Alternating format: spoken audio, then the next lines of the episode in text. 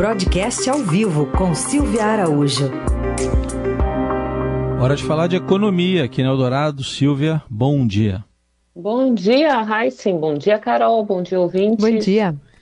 Bom, a gente está na penúltima semana da campanha eleitoral, já começou, já faz algum tempo esse, esse vale tudo em vários segmentos. Está pegando a economia de que forma isso? Porque a gente está ouvindo falar já em promessas do ministro Paulo Guedes, né, Silvia?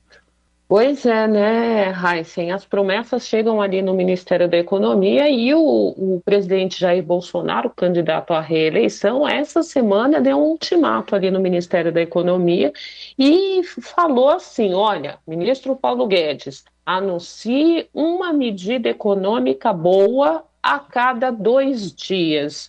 O broadcast é, conseguiu essa informação com fontes e o ministro Paulo Guedes, é claro, vai tentar cumprir aí o prometido, o que o, o presidente Jair Bolsonaro pediu. Acontece, Heisen, que no meio desse caminho, uma das medidas que foi anunciada, que foi anunciada na realidade junto o Ministério da Economia e a Caixa, o que, que aconteceu? O Ministério Público e o Tribunal de Contas da União pediram suspensão daquela medida que é a concessão do consignado para o Auxílio Brasil, esse consignado que está sendo feito pela Caixa. A Caixa, em poucos dias, fez muitos empréstimos consignados para esses beneficiários do Auxílio Brasil. O Ministério Público e o TCU entenderam que tem alguma coisa errada nisso, tem muita gente falando que alguns desses anúncios que estão sendo feitos é, pelo governo federal têm um intuito eleitoral e aí tanto o TCU como o Ministério Público estão de olho. Aí o que, que o ministro Paulo Guedes fez depois que houve aí essa, vamos dizer, entre aspas, intervenção do Ministério Público e do TCU nessa questão dos consignados. O ministro passou a fazer promessas, né? Porque promessas, né, Raíssa, promessa pode, porque promessa não é ali um, um algo que efetivamente está acontecendo e aí ninguém vai poder é, dizer que, que, podem até dizer que a promessa é eleitoreira, mas aí não é um, uma ação efetiva como essa questão do consignado. Ontem teve um evento onde o ministro eh, da Economia, Paulo Guedes, fez uma promessa muito interessante. Ele disse que se o governo vender empresas estatais, o beneficiário do auxílio, né, do Auxílio Brasil, pode receber 8 mil a 10 mil reais de uma só vez. Olha o tamanho da promessa, Raíssa. Vamos ver se isso vai ser cumprido, né?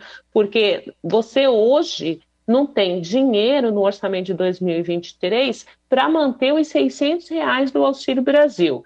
E aí vamos ver se, se de fato vão acontecer essas vendas de estatais. A gente viu que vendas de estatais também foram promessas lá em 2018, quando Jair Bolsonaro ainda era candidato à presidência da República, junto aí com, na época também, aspirante ao Ministério da Economia, Paulo Guedes, e algumas coisas não aconteceram. Aliás, muitas coisas não aconteceram dessas privatizações.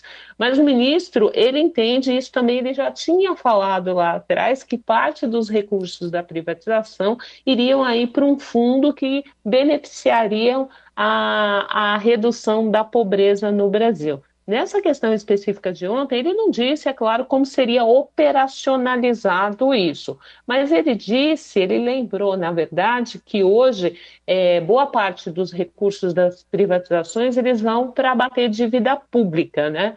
E aí o ministro falou assim que usará apenas, é, usaria apenas 50% da venda desses ativos para bater a dívida e que 25% seria voltado para o combate à pobreza. E como se daria esses 8 mil a 10 mil imediatamente para as pessoas, ou seja, receber de uma vez esse dinheiro? Segundo o ministro Paulo Guedes, esses recursos seriam utilizados especificamente para dar entrada em compra de imóveis entre a população mais pobre mas mais uma vez não disse como isso seria operacionalizado. Ou seja, já que ele não pode apresentar medidas efetivas nesse momento, né, por conta até dessa sombra do TCU e do Ministério Público, para é, não apresentar a medida e daqui a pouco por algum motivo, ao entenderem que essa medida é, é, ela está visando mais a eleição do que efetivamente é, a população, o ministro foi aí, como você bem disse, para o campo das promessas,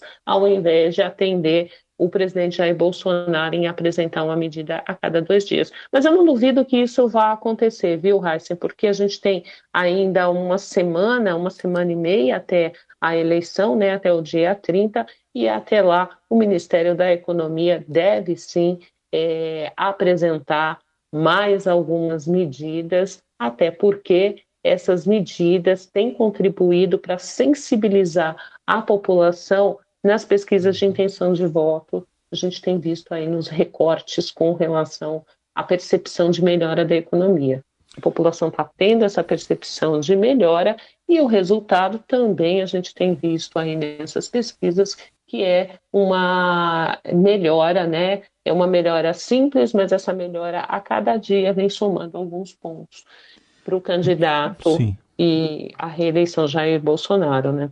Muito bem, tá aí Silvia Araújo com comentário econômico desta quinta. Ela volta na terça que vem. Obrigado, Silvia. Até lá. Até lá.